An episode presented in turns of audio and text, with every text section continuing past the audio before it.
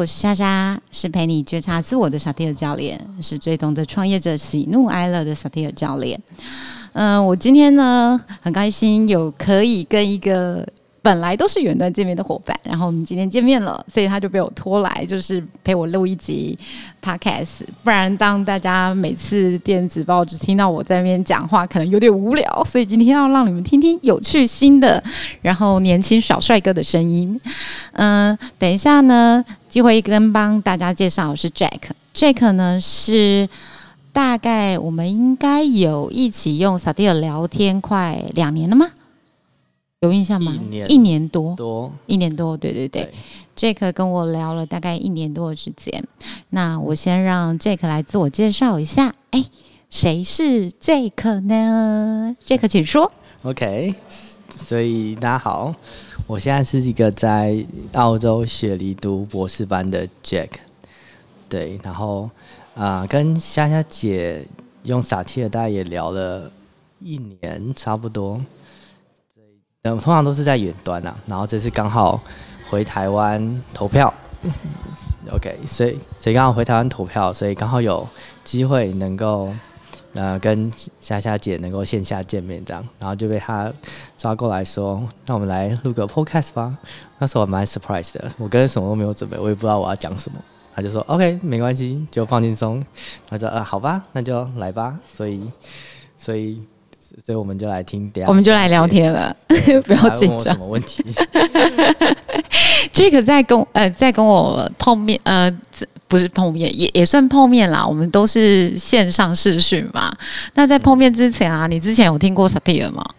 有，之前有听过萨提尔，是我认知道一个李重建老师。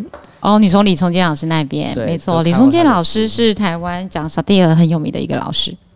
嗯，就我第一次认识他是听有亲朋好友说他上过他的课这样，然后很推荐我去上，但那时候刚好因缘不足吧，不具足，所以也没有报到他的课。所以是实体课吗？实体课。OK OK OK OK。好，然后呢？然后就就从此“傻贴”这个词就在我的心里这样。哦，就是对他有一个印象。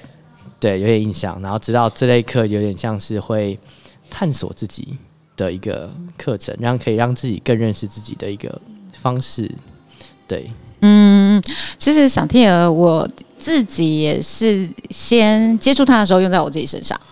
我之前也跟 Jack 自我介绍过，说我大概从二零一九年创业失败之后，用了很多方式来重新建立我自己。当然那阵子我也有看心理智商师啦。不过就是 Study，它是帮助我在很多时间，我们还是得自己独处嘛。它算是协助我把自己撑起来的一个方式。然后后来我是在二零二一年的时候，呃，去朋友的一家公司担任部门主管。我的工作就是帮他砍掉一个部门。重建一个新部门，那因为要带团队嘛，所以我那时候就在想，哎，那领导管理的方式有哪一些？其实萨提尔也是其中一个领导管理的方式。那我就去学了这样的一个方式。那回去进修之后，发现，哎，其实有 license 可以考。那那时候就会觉得，哎，这个方式其实好像可以帮助到蛮多人，因为我自己也受益嘛。所以那时候就跟身边的亲朋好友说：“哎，我有一个萨提尔教练的计划。那他是借由聊天的方式来协助你看到你那时候内心在想什么。”你对这件事怎么看啦？怎么想啦？是有点像是一个镜子 mirror mirror 你的方式。你也可以把它想成是我是你身后的一个探照灯，一个灯笼，然后帮你提灯照亮你想要走的路。那刚好在呃朋友的介绍里，让后。Jack 呢就来预约了，我就想说太好了，有一个远端的朋友，那我就问他说，如果你觉得聊完之后还可以的话，要不要试试看长期来聊一下？那你还记得你第一次聊完的感觉吗？还是想法？聊完的感觉吗？第一次，因为一年多前，像我对一年多前已经没有什么印象，久之前了。但整体来说，我觉得他有让我觉得我有在。看见自己更内心深处那另一个自己，而不是只是单纯表象的的那个自己，这样表象外面一般，嗯，别别人看到的自己，反而是更深沉的的你自己的自我。因为我们其实都会透过别人的就是评论啊、看法，或者是跟我们对我们的方式，然后去了解自己的样子嘛。然后你以前有试过什么样的方式来了解自己吗？就是除了从别人的眼里，试过从怎么样的方式来了解自己吗？对啊，我们通常一定都会是知道别人怎么看我们嘛，或对待我们的态度，然后去判断我们可能是什么样子。这是一个了解自己的方式，一个角度。那你除了这个方式之外，以前有印象，还要用什么方式来多知道 Jake 到底是一个怎么样的人？更多的可能像是会多尝试吧，或者做一些什么心理测验啊。啊，对对对对对对。他们说你是就可能题目十道题做完之后，发现哦，原来你有具备这些性格，或者你是什么 J 型人格，OK OK OK 之类的。所以你有做过那个很红的 MBTI？有有有。对，还有做过什么其他的性格或什么个性测验？还有做过一个。啊，我忘记了，一个什么六角形，然后说你是红色、蓝色什么之类的。哦，就是也是透过那一种就是测验来多了解自己。对。然后，那你觉得跟萨提尔帮助你了解你自己有什么样的不一样吗？不一样的是，那个什么人格测验更多是直接给你答案，你做完题目之后就说 OK，啊，根据你这些问题，然后所以你是属于可能。I 型人格或是 J 型人格，他就给你一堆他方这方这个方面的叙述，这样什么优点、什么缺点、什么之类的，差不多差不多。对，但它会变。然后撒切的更多的是是啊，让你自己看见自己吧。就是他并不会给你一个答案，你反而是借由每一次跟自己深入的对话来发现什么样的情况你会是比较开心的，什么样的情况可能你内心深处并不会那么开心。来发现，OK，所以这方面可能我很开心，所以这方面会比较适合我这样。嗯嗯嗯嗯嗯。那你有觉得跟就是每一次这样子要跟自己对话是一件很难的事吗？会耶，其实我相信每个人都会逃避啊，就是有些事情可能觉得会太赤裸嘛，或者会太觉得会有些事情会看，可能自己会都会有一些阴暗面，会一些。觉得自己不应该有的情况，会不想要否定自己这种感觉。那大概会在是哪一些情况下会比较觉得说，哎，这个时候跟自己说说话、聊聊天是没有问题？你说什么情况是指？就比如说刚刚你说的嘛，其实跟自己对话不太简单了。对，我们都不太想要面对自己可能不太好的那一面呢。对，或是隐隐之约知道自己怎么了，但是不还。还没有准备好去面对，对。那你通常什么时候？哎，就什么契机让你觉得好啊？我们来做这件事情。我想要跟自己聊聊天。什么契机吗？对，或者是什么样的状况？因为第一次结束之后，当然是我邀请你嘛，你就答应了邀请，所以你就有一个外力，我就是你的外力。我会就是邀请你说，哎，那我们。持续的借由萨蒂尔的教练这个方式来对话聊天，多认识你一点好不好？然后你说好，我其实是一个外力嘛。嗯，那对你自己而言，说在这个过程里，你有没有就是今天这个礼拜好想要跟莎莎取消预约的那个时候？我还好哎，哎，竟然，因为我觉得能够有一个人可以聊天是一件很棒的事。这样，毕竟我在国外嘛，所以有时候。还是会感受到一些孤独的感觉，有时候朋友可能没有这么、这么、这么离这么近，这样。哎，所以我们人在异乡的时候，反而可能是比较容易面对自己的时刻吗？因为可以有人一起来对话这件事情，你觉得有有差别吗？我想一下，应该说，当你在一个陌生的环境的时候，你就会可可能就会重新。审视自己的一些行为吧，嗯嗯嗯嗯，所以应该不单单是异乡，异乡也是一个陌生环境，对，这认同。可是你去很久了嘛，对吧？你应该算是很长期待在异乡。的对三四年、四五年，对也不算长，可是对我来说还是异乡啊，就是它并还不像在台湾这么的温暖。对啊，对我而言就是很久，你知道吗？如果如果就是平常去某一个异地的话，就觉得哎去一个礼拜还觉得新鲜、刺激、有趣；一个月觉得是体验当地的生活一点。然后叫我待上一年、两年、三年、四年，那真的是要下一个很重大的决心，或者是像你在那边念书，有一个很重要的目的地，你才会。离开你习惯生活的地方，去到另外一个完全不熟悉的地方。对，那那个时候应该人的情绪本来就会比较容易起伏，会吗？可能是吧，脱离舒适圈，难免的嘛。嗯，那你这样子聊下，用萨提尔聊下来一年多之后啊，一年多之后呢，你现在有哪一些感想想要跟大家分享的吗？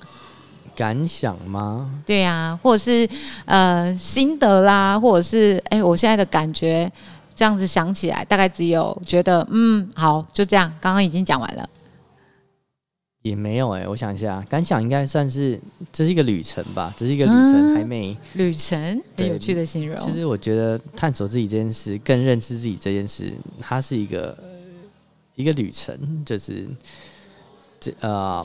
始终要面对的，只是可是看你有没有想要想要面对这个情况。然后有时候我会觉得，什么时候会发生呢？比较像是你想要改变的的时候，就是可能受够了某些环境，或是你想要从啊某段关系脱离出来。这关系可能不不一定是指的是就任何友情、亲情、爱情都有可能，就是想要。对自己有一个转变的过程，这样，就是转变可能是环境上的转变，像去异乡，可能是关系上的转变啊。对，反正就是有一个事情是一个点，这样子。对，嗯，在跟 Jack 聊一年多的里面啊，我自己也收获很多。我最喜欢的一件事情是，Jack 有一次在跟我讨论课题分离这件事情。哦，对啊，课题分离。Jack 可不可以就是跟大家分享一下，你怎么看课题分离这件事？为什么他你觉得课题分离这件事对你而言是重要的？嗯，首先认识到这个词，我是从一本书，就是阿德勒的心理学，阿德勒的心理学《被讨厌的勇气》。OK，大家应该很多人都知道这本书。对啊，它是畅销书。对，它里面核心就是课题分离。他认为人的痛苦来源都是。关系，这关系是广义的关系。嗯，亲情、爱情、友情跟人之间的关系是人的痛苦来源。嗯，然后如何解决这个痛苦，就是你要做到课题分离。OK，然后课题分离，嗯，简单说就是，首先要先定义这件事到底是自己的课题还是别人的课题。嗯哼，然后只要关心好自己的课题就好了。就举例，就像是你喜欢一个人，跟他告白。嗯嗯嗯。啊，你告白这件事是你的课题。对。然后那个人如何反应，他收到告白，如何做出他的反应，是别人的课题。嗯嗯。那我能不能理解成，就是除了我们能控制的自己以外，其实都不会是我们自己的课题。对，就有点像是之前有个宁静的导词，说什么希望上帝赐予我。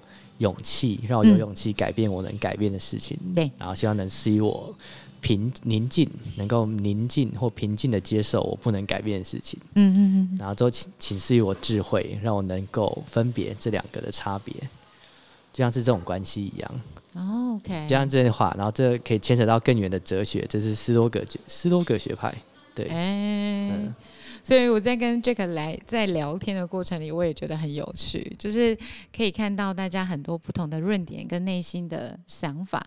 但在你跟我聊课题分离之前，对你来讲，他你已经明白，或是已经有意识到，他对你而言是一件很重要的事情吗？或是你很在意的标准、原则之类？他有点像是。律己的一件事情，自我修养，自我哦，对你而言是自我修养的事情。对，就你不能期待别人能够做到这件事。对，但是这更多像是一个自我的修养，这样。嗯，我在我第一次听这个讲的时候，我的理解其实是，啊，我们不能控制别人，所以我们只能改变自己。我们改变不了别人，我们只能改变自己。可以这样说，我那时候的理解其实是这样。当然是在跟你聊天的过程里，我不会用我的的价值观放在你身上啦。应该说，接受别人所做的任何反应，然后接受这反应就别人的反应是他的课题，这样，对他怎么做是他的事，嗯嗯嗯，然后再你要怎么反应，那就是你的事情了。对对对对嗯对。那在一年多之之后的最后啊，你觉得我们应该算是这一趟旅程的毕业嘛？